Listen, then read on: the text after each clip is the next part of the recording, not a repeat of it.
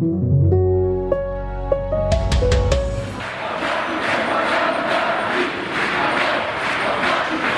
Krach, den Sie im Hintergrund hören, der stammt von der Demo am Wochenende hier in Frankfurt. Die sogenannten Querdenker protestieren gegen die Corona-Maßnahmen und verleugnen und verdrehen so ziemlich alles, was dabei helfen könnte, die Pandemie zu bekämpfen. Ich muss ehrlich zugeben, dass ich persönlich lange Zeit keine Lust hatte, diesen Verschwörungstheoretikern Raum zu geben. Aber die Realität ist tatsächlich so, und das merkt wahrscheinlich jeder in seinem persönlichen Umfeld, dass diese Aluhüte oft erreichen, was sie wollen, nämlich Misstrauen, Verunsicherung, Zweifel sehen. Und wie schwierig es ist, mit dieser ja durchaus gefährlichen Saat umzugehen, darauf zu reagieren, Argumente parat zu haben, wenn man persönlich mit wilden Thesen konfrontiert wird, diese Erfahrungen haben viele von uns inzwischen wahrscheinlich schon gemacht.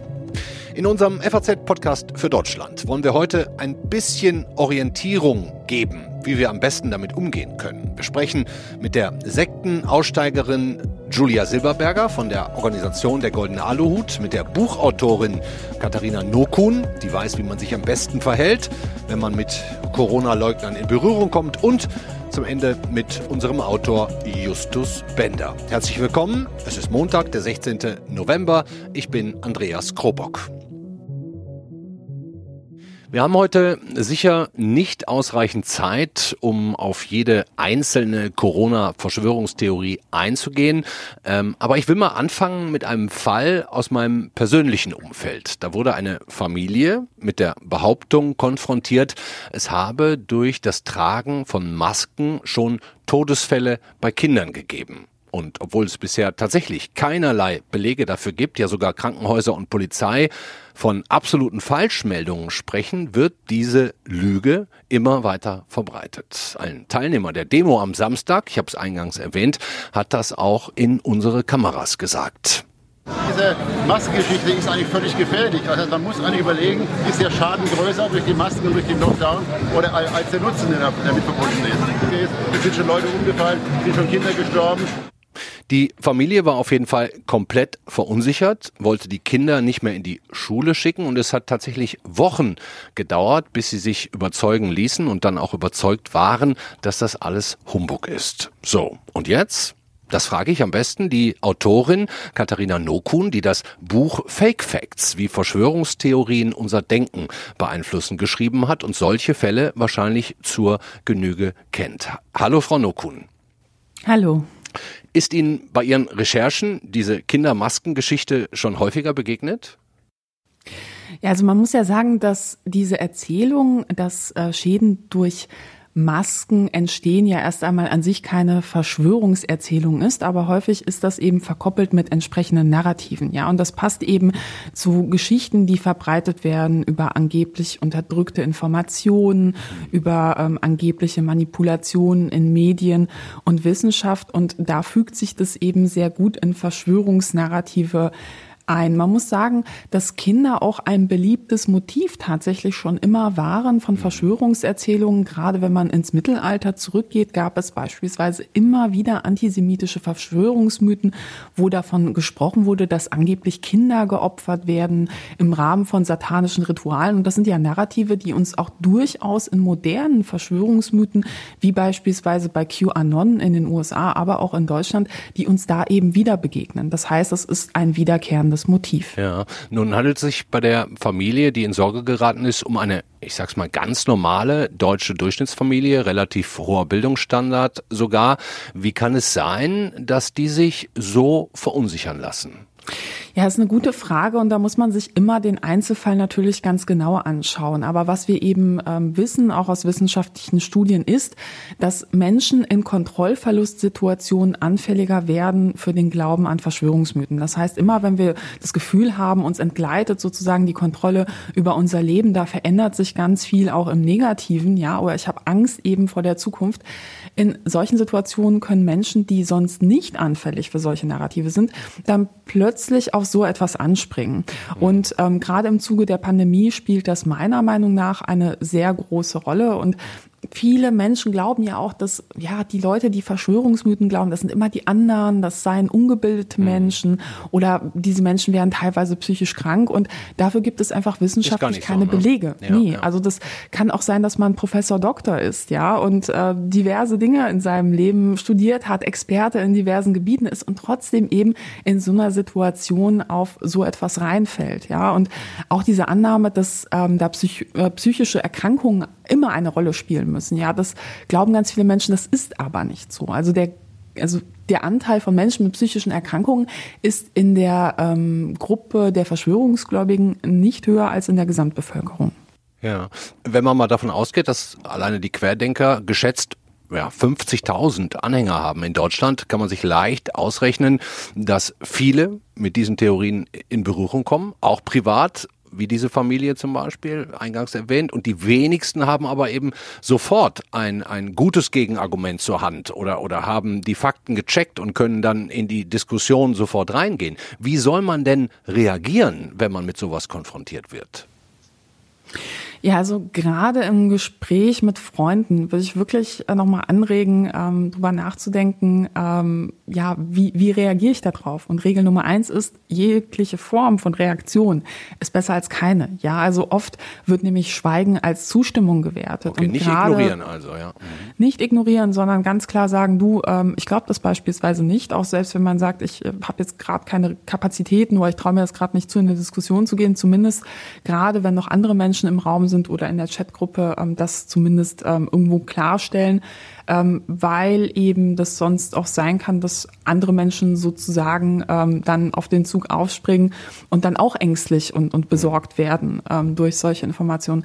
Und ähm, ich würde auch immer dazu raten, ähm, sich genau anzuschauen, mit wem spreche ich. Ja, also Freunde, Angehörige haben oftmals die größten Chancen überhaupt noch durchzudringen, wenn Menschen auch extrem radikalisiert sind. Und manchmal kann ja auch eine Kontrollverlustsituation im Privaten die Ursache sein, warum sich Menschen auch in solche Verschwörungsfantasien sozusagen flüchten, weil uns das die Illusion von Kontrolle gibt, ähm, so einen geheimen Plan zu kennen. Ja, also momentan ist ja vieles unsicher für, für alle. Ja, und äh, Absolut, zu glauben, ja. es gibt da einen Plan und es gibt auch klare Schuldige, denen ich irgendwo die Schuld an auch Missständen in meinem eigenen Leben kann.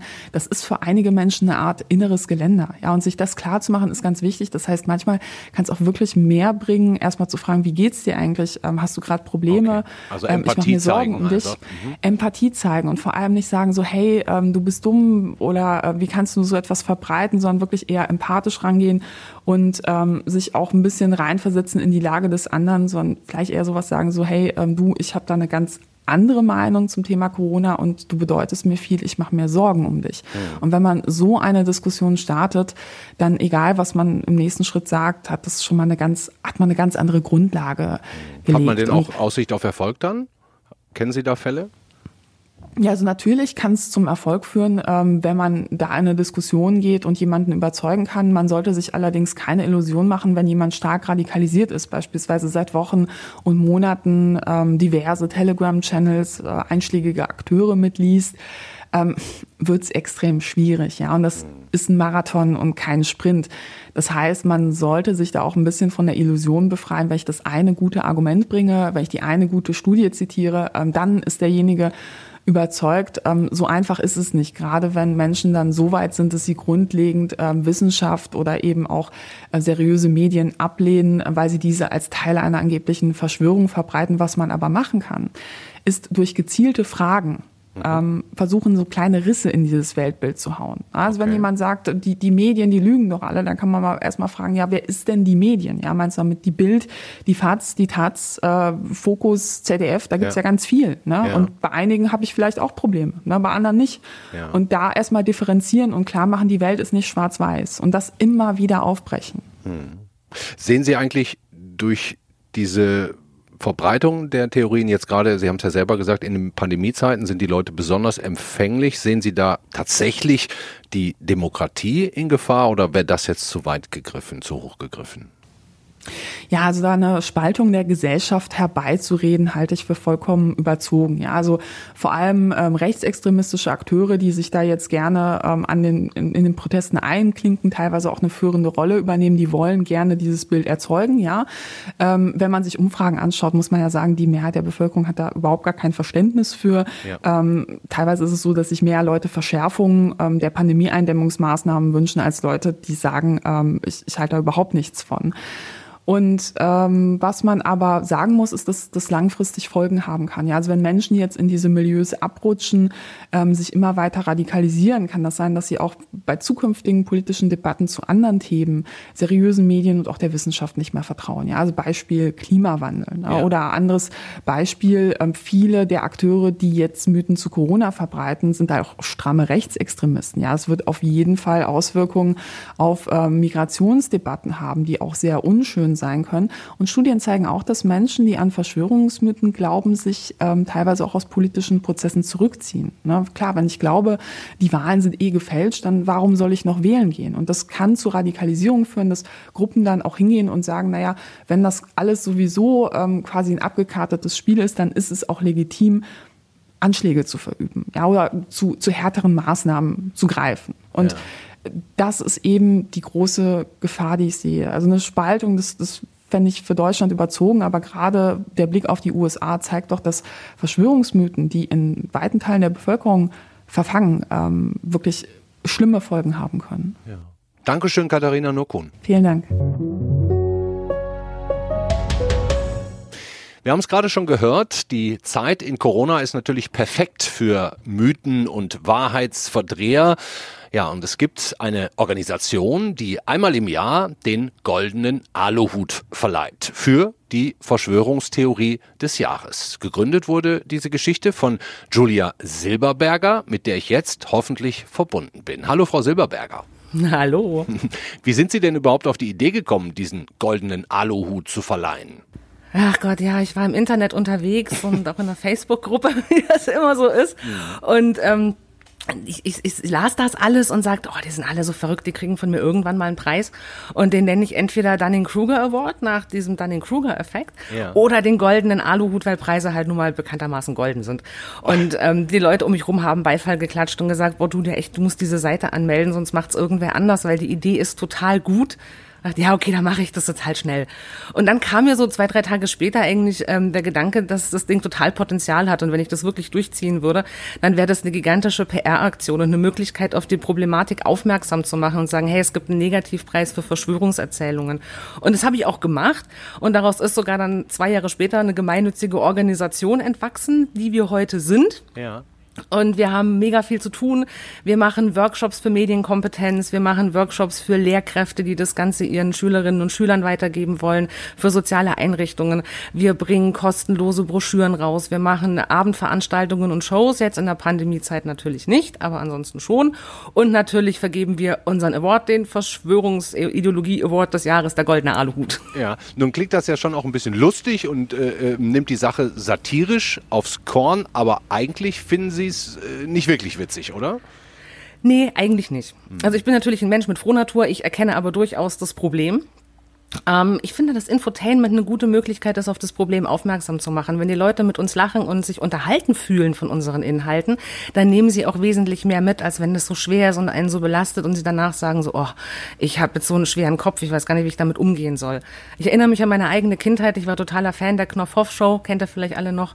Und habe gesagt, so möchte ich das vielleicht auch mal machen, mit Unterhaltung lernen. Und ich denke, das ist uns ganz gut gelungen. Ja, ich kann mir vorstellen, dass die Preisträger nicht immer wirklich begeistert sind von dieser Auszeichnung.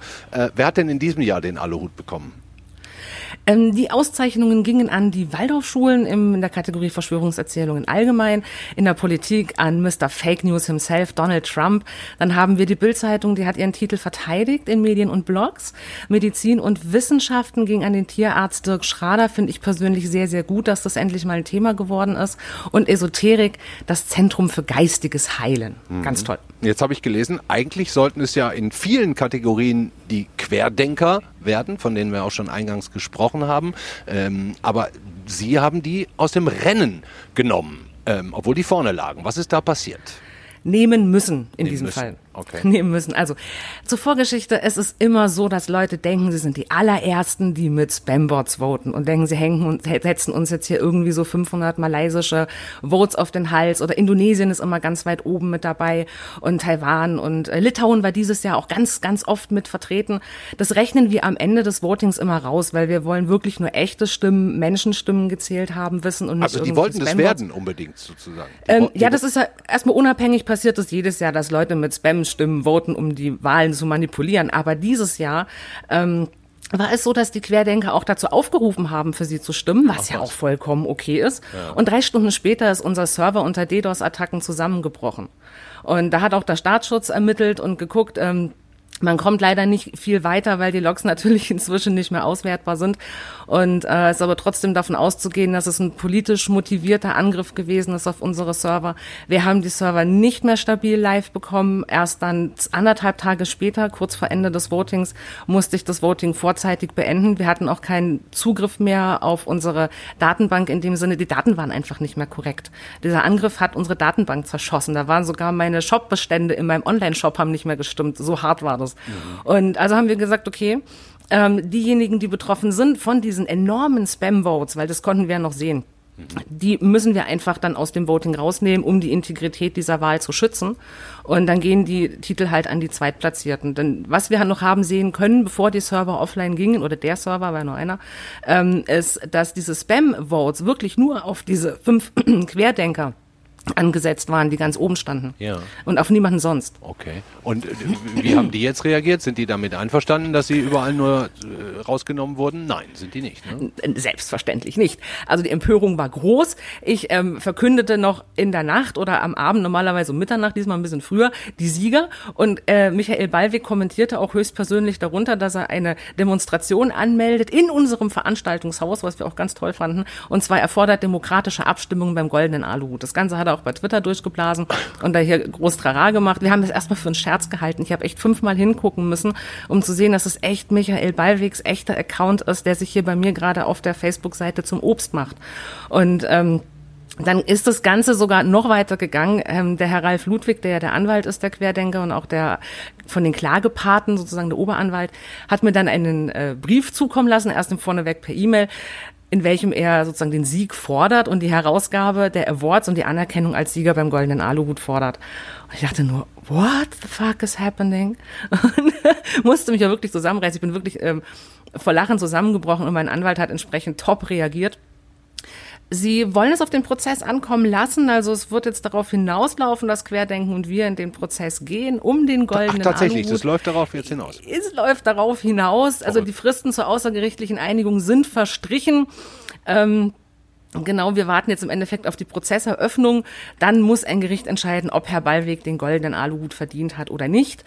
Das besonders Lustige dabei ist, weswegen auch schon die juristische Fachpresse gelacht hat, ist, er müsste dann ähm, bestätigen, dass er das getan hat, wofür er von unseren Usern nominiert wurde für den goldenen Aluhut. Und das war die Steuerhinterziehung und das wissentliche Annehmen von Scheinspenden.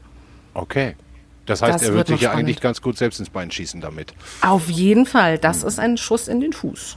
Spannend. Sie haben es eingangs gesagt, Sie engagieren sich äh, äh, für Schulen, in Schulen mit Lehrkräften, haben Broschüren, die man anfordern kann auf Ihrer Internetseite www.dergoldenealuhut.de. Ähm, tut Ihrer Meinung nach Regierung oder auch wir Medien nicht genug, um, um Aufklärung zu betreiben? Es fängt jetzt langsam an. Das finde ich gut. Wir sehen viele, viele Faktenchecker-Angebote der Medien. Wir finden es großartig, dass die Medien sich positionieren gegen Fake News, dass äh, Sachen widerlegt werden. Ich sehe auf äh, ganz vielen Online-Portalen eigene Faktencheck-Seiten der Leitmedien großartig. Top, bitte macht weiter damit. Brauchen wir auch. Ähm, Gerade in Zeiten, in denen die Presse auch so massiv angegangen wird, in denen mit Gewalt reagiert wird, den Journalisten angegriffen werden, ihnen den Tod gewünscht wird, ähm, da finde ich es super, dass die Presse Haltung zeigt, nicht einknickt, weitermacht. Bei der Politik bin ich mir noch nicht so ganz sicher, da sieht man das Problem. Ähm, weiß aber vielleicht noch nicht so ganz, wie man damit umgehen soll. Ja. Der Vollständigkeit halber, ähm, was vielleicht auch erklärt, warum Sie sich auch emotional so stark einsetzen. Sie waren selber früher bei den Zeugen Jehovas, sind dann auch ausgestiegen aus dieser Sekte. Was haben denn Verschwörungstheorien oder Theoretiker mit Sekten zu tun? Ist, ist das nah? Sehr nah. Das äh, folgt auch den gleichen psychologischen Mustern. Ich sehe auch, dass sich die Gruppierungen innerhalb, also auch diese Social-Media-Gruppierungen oder auch selbst die Querdenkenbewegung selbst innerhalb fast zu organisieren, wie wir das äh, von Sekten kennen, wie wir das von äh, fundamentalistischen Religionsgemeinschaften kennen. Das scheint irgendwie so auch eine Dynamik zu sein, der Menschengruppierungen irgendwann einmal folgen.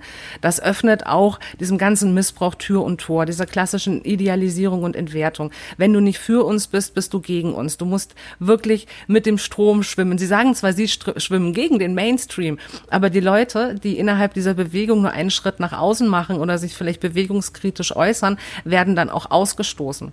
Das ist für die Personen auch in dem Moment ein Problem, wenn sie bereits ihr altes soziales Umfeld abgestoßen haben und gesagt haben, hey, mit meiner Familie, Freunden, Arbeitskollegen kann ich einfach nicht mehr über meine Probleme sprechen. Die sehen mein, meine Angst vor der Diktatur nicht. Ich suche mir jetzt Leute, die mich verstehen. Ja. Okay, man stößt sein altes soziales Umfeld halt ab, sucht sich eine neue Eigengruppe und dann stößt einen vielleicht diese Eigengruppe ab, weil man eben nicht mit dieser Eigengruppe konform geht und dann steht man da alleine, hat vielleicht den Point of No Return bereits erreicht, wo man vor sich selbst nicht mehr zurücktreten kann. Und das ist ein Verzweiflungsmoment auch für viele Menschen. Und dann, damit ja. werden sie ähm, Opfer dieser ideologischen Missbrauchsstrukturen. Das kann ein Zwangsmoment sein, der Leute in diesen Missbrauchsstrukturen hält und ihnen die Handlungsfähigkeit nimmt, daraus auszubrechen. Und welche Deswegen, Lösungen ja. gibt es? für die Menschen, die da drin stecken, sehr, sehr, sehr, sehr schwer. Also man kann sich natürlich wenden an ähm, Sektenausstiegsberatungen, ähm, Beratungsstellen wie jetzt zum Beispiel die Sekteninfo NRW oder Sektenausstiegstherapeuten. Da muss man aber diese Eigeninitiative erstmal bringen. Ja. Wenn da kein soziales Umfeld mehr da ist, das einen stützt und auffängt und einem da raushilft und man selber nicht weiß, wie man rauskommen soll, ist das sehr problematisch. Wir haben diese Angebote online, die Person muss sich aber auch erstmal hinsetzen und googeln. Es ist schwer, aus einer Sekte auszusteigen oder aus einer solchen Gruppierung auszusteigen, kann ein jahrelanger Prozess sein. Mein, mein Prozess hat wirklich viele Jahre gedauert, sehr, sehr viele Jahre. Das hört sich jetzt nicht so an, als seien Verschwörungstheorien auch mal ein Spaß am Stammtisch, wo man mal sagen kann, hast du schon gehört, ist ja Wahnsinn, sondern als wenn es wirklich richtig gefährlich werden könnte. Sie können dieser Spaß durchaus sein, wenn die Personen, die an diesem Spaß beteiligt sind, wissen, mit was sie es zu tun haben. Wir machen bei uns im Team auch diese Späßchen. Wir würden diese Veranstaltung nicht machen, wenn wir wüssten, womit wir es zu tun haben. Aber für Personen, für die das eben kein Spaß ist, sondern bitterer Ernst ist, kann das eine sehr, sehr emotional, seelisch gefährdende Situation darstellen. Man kann sich Angststörungen dadurch entwickeln. Man kann sein, wie gesagt, sein ganzes soziales Umfeld verlieren, vielleicht auch noch sein berufliches Umfeld verlieren. Es gab diese Geschichte aus den USA, wo sie einen Flacherdler entlassen haben, der den Kunden mit der flachen Erde auf den Keks gegangen ist. Also es ist existenzgefährdend. Man ähm, kann äh, ins Gefängnis gehen, wenn man sich mit den ganzen Gerichtsvollziehern anlegt, wenn man zur Waffe greift am Ende. Und das ist dann wirklich der Schluss, äh, das ist ähm, sag mal, der Endgegner dieser verschwörungsideologischen Nahrungskette, der stochastische Terrorismus, wenn Personen sich befähigt fühlen, durch dieses Klima des Hasses und des Wut und des Zorns dort geschaffen wird in diesen Social-Media-Gruppen und Telegram-Kanälen, ähm, diese Umstände mit der Waffe zu ändern. Dankeschön. Und loszugehen ja. und Menschen zu töten. Dankeschön, Julia Silberberger. Sehr spannend und ja, im Grunde auch gar nicht witzig, auch wenn der goldene Aluhut so, äh, so klingt. Vielen Dank nach Berlin. Sehr, sehr, sehr gerne. Bleibt skeptisch und bleibt gesund. Dankeschön. Ja, sehr spannende Gespräche waren das mit Katharina Nokun und Julia Silberberger. Auch wir bei der FAZ beschäftigen uns natürlich mit dem Thema. Besonders spannend finde ich die Recherchen und Erlebnisse meines Kollegen Justus Bender, der ähm, heute unser letzter Gesprächspartner ist. Hallo Justus. Grüß dich, hallo. Eigentlich bist du ja bei uns hauptsächlich für die Berichterstattung über die AfD zuständig. Jetzt hast du mir heute Morgen im Vorgespräch auch schon verraten, dass es da durchaus eine gewisse Nähe gibt zu Verschwörungstheorien. Vielleicht fangen wir damit mal an. Kannst du uns das erklären? Ja, das ist absolut so, dass man auch dort immer wieder erlebt, dass äh, Positionen einfach irrational gewählt werden. Also es geht gar nicht äh, den Betreffenden darum, äh, jetzt sozusagen im Lichte rationaler Gründe die Wahrheit zu finden, sondern äh, die Leute haben bestimmte Interessen und haben bestimmte Haltungen, einfach auch instinktiv zu den Dingen. Und dazu suchen sie sich dann selektiv irgendetwas, das, ähm, das sozusagen dem ein bisschen den Anschein von Rationalität verleiht.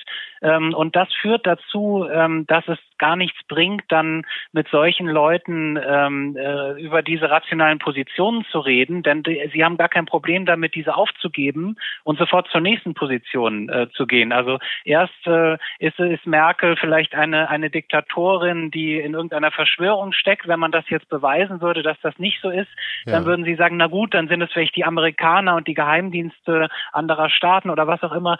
Ähm, und insofern muss man immer wissen, äh, es geht hier nicht um eine Faktendebatte, sondern der Kern des Ganzen liegt ganz woanders. Der kann in Emotionen liegen bei den Menschen ja. oder auch in Interessen, dass jemand einfach ein Interesse an einer bestimmten Haltung hat und dann vertritt er die halt ganz egal, ob es stimmt oder nicht. Ah, das ist natürlich sehr interessant. Das heißt, äh, die Wahrheit ähm, spielt gar keine große Rolle.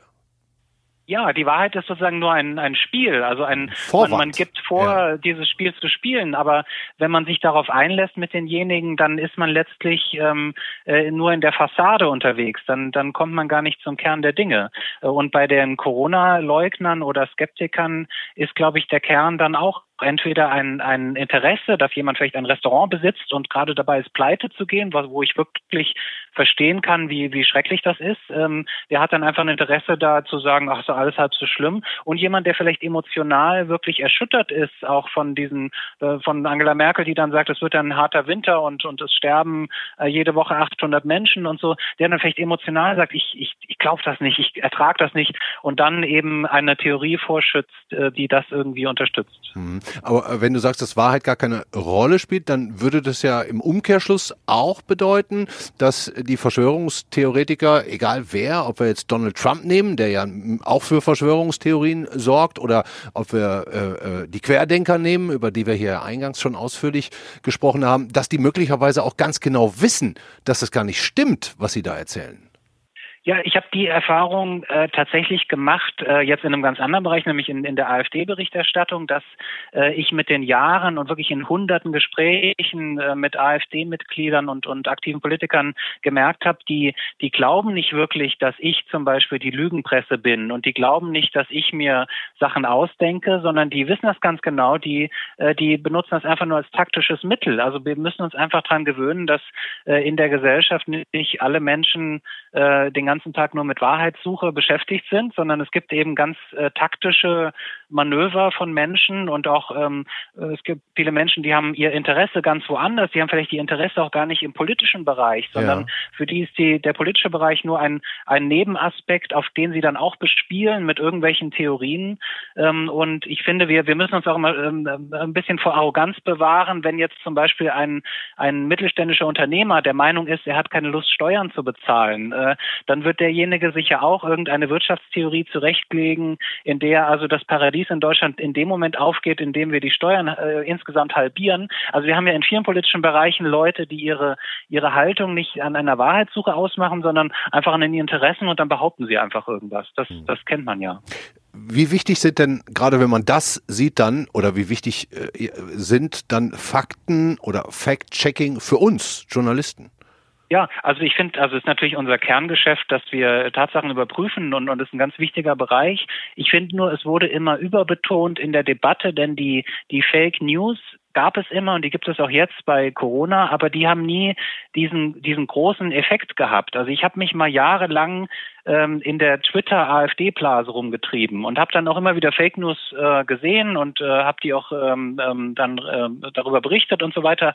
Aber das eigentliche äh, Wirkmächtige, das Neue an unserer Zeit sind diese Echokammern, also diese Verstärkung, dass man jeden Tag ganz äh, tendenziöse und ähm, einseitige äh, äh, Halbwahrheiten sozusagen gefüttert bekommt. Ja. Äh, und es ist nicht das Problem, dass alles erstunken und erlogen ist. Also ich finde, da, ähm, da muss man äh, ein bisschen Hoffnung dämpfen, dass wenn wir sehr viel Fact-Checking machen, dass das dann weggeht. Und die Menschen, die sind ja auch nicht wahrnehmungsgestört. Also ich benutze jetzt tatsächlich mal so einen Begriff, der, der wie eine Diagnose klingt. Das sind ja keine Leute, die unfähig wären, äh, die Wahrheit herauszufinden, wenn eine böse Macht sie verführt hätte durch eine, eine Gehirnwäsche oder so. Ja. Die müssten ja nur einmal googeln und dann könnten sie gucken, was die Wissenschaftler sagen und was die seriöse Presse sagt. Die wollen das nicht. Also letztlich der, der Gedanke, dass, dass es hier verführte arme Opfer gibt, äh, der ist falsch, sondern das sind Leute, die suchen das und die sehen sich als Verbreiter, äh, sozusagen selbst als Publizisten und die, die wollen die Propaganda in ihrem Sinne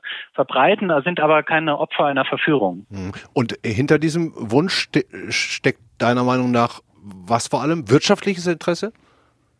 Ja, also es gibt äh, dann verschiedene Interessen. Es kann ja auch einfach ähm, äh, Menschen haben ja ein gewisses Menschenbild zum Beispiel und haben dann äh, politische Instinkte. Und wenn sie dann zum Beispiel sehr, sehr rechts aufgestellt sind, also schon rechtsradikal, dann werden sie sich schon irgendwelche Fakten suchen, die äh, das dann scheinbar stützen. Und das Gleiche gilt natürlich bei Corona, dass man, äh, wenn man dann ein Restaurant hat, äh, was ich gesagt habe, oder ein, ein, ein emotionales Interesse daran, dann wird man eben auch irgendeinen halbseidenen Pseudowissenschaftler äh, unterstützen und den beklatschen bei irgendeiner Demo, wenn das halt einem in den Kram passt. Und ähm, ich finde, das sollte uns gar nicht so überraschen, weil das in anderen Bereichen der Gesellschaft ja auch öfter vorkommt. Nicht alle Menschen sind eben äh, so redlich und ehrlich und äh, untaktisch. Hm.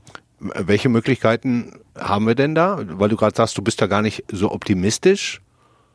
Ja, also ich finde, man müsste immer versuchen, zum Kern zu kommen. Also sozusagen diese, diese Symptome beiseite zu lassen und dann hat man den Restaurantbesitzer und der hat ja wirklich ein schweres Schicksal. Also wir müssen Absolut. uns vorstellen, da, da gehen ja. Existenzen gerade zu Bruch, die in Jahrzehnten aufgebaut wurden. Dann lieber mit dem reden, wie geht's ihm, wie geht seine Existenz, was kann der Staat tun, um ihm zu helfen und eben nicht äh, über die Theorie, die er gerade geäußert hat, über irgendeinen äh, Professor Dr. Firlefanz, der eine absurde Theorie zu Corona aufgestellt hat, sondern über die Sache selbst. Ähm, und auch bei anderen, die Angst haben, vielleicht aus Angst handeln, dass man über diese Gefühle mit denen redet und irgendwie versucht, detektivisch an diesen irrlichternden äh, Nebendebatten vorbei zum Kern zu kommen. Das ist aber natürlich wahnsinnig schwierig und, und klappt nicht immer dann. Es ist ja auch das, was Katharina Nuckun und Julia Silberberger gesagt haben, auf jeden Fall reden mit den Leuten, nicht ignorieren. Was, was würdest du mir jetzt empfehlen, wenn ich jetzt zum Beispiel die Sendung später ähm, auf, auf Twitter irgendwie tweete mit einem mit einem Link dran, da kann ich ja schon die Uhr nachstellen, wie schnell da Lügenpresse und so weiter drunter ja. steht, reagieren oder nicht reagieren? Ja, also ich habe sehr gute Erfahrungen gemacht, damit zu reagieren, äh, weil die Menschen auch ähm, äh, oft dann erst schalten, dass dann eine wirkliche Person dahinter steht, mhm. wenn sie in direktem Kontakt stehen und sie dann auch ähm, oft äh, den einen, einen ganz anderen Anstand entwickeln. Ähm, und das ist ja auch so, dass bei den Corona-Leugnern, das sage ich jetzt einfach nur mal so aus der Beobachtung, wenn die jetzt, die leugnen vielleicht Corona, aber wenn die jemandem begegnen würden, der, wo sie wissen, der hat Vorerkrankungen, dann würden sie dem vielleicht auch nicht ins Gesicht husten, äh, weil sie ja wissen, sie wollen eigentlich ja niemandem schaden. Sie haben einfach ganz andere Dinge im Kopf und, und sind vielleicht ein bisschen mit sich selbst beschäftigt oder wie auch immer. Aber es sind nicht unbedingt ähm, immer schlechte Menschen, sondern eher Menschen, die gerade mit was anderem beschäftigt sind, äh, und äh, sozusagen eine nebulöse Debatte äh, nebenbei führen. Das ist äh, oft das Problem, finde ich. Hm, das scheint mir heute in der Sendung durchaus ein Gesamtplädoyer für Kommunikation zu sein und nicht ja. für ignorieren. Äh, vielleicht haben das wir Medien in den letzten Jahren auch nicht immer richtig gemacht. Ne? Also äh, eben auch einfach nicht reagiert. Ja. Ähm, vielleicht müssen wir da auch uns ein bisschen wenden, wenn du auch sagst, dass du damit gute Erfahrungen gemacht hast. Absolut, ja. Okay. Dankeschön, Justus Bender. Sehr gerne, vielen Dank. Das war der FAZ-Podcast für Deutschland an diesem Montag, den 16. November. Ich hoffe, Sie haben ein bisschen was mitgenommen und ähm, haben gute Reaktionen parat, wenn Ihnen demnächst mal so jemand Querdenkender begegnet. Ich sage das einfach mal absichtlich so. Ähm, ich habe ein bisschen was gelernt. Ich hoffe, Sie auch und wünsche Ihnen eine gute Woche und einen schönen Abend. Ciao.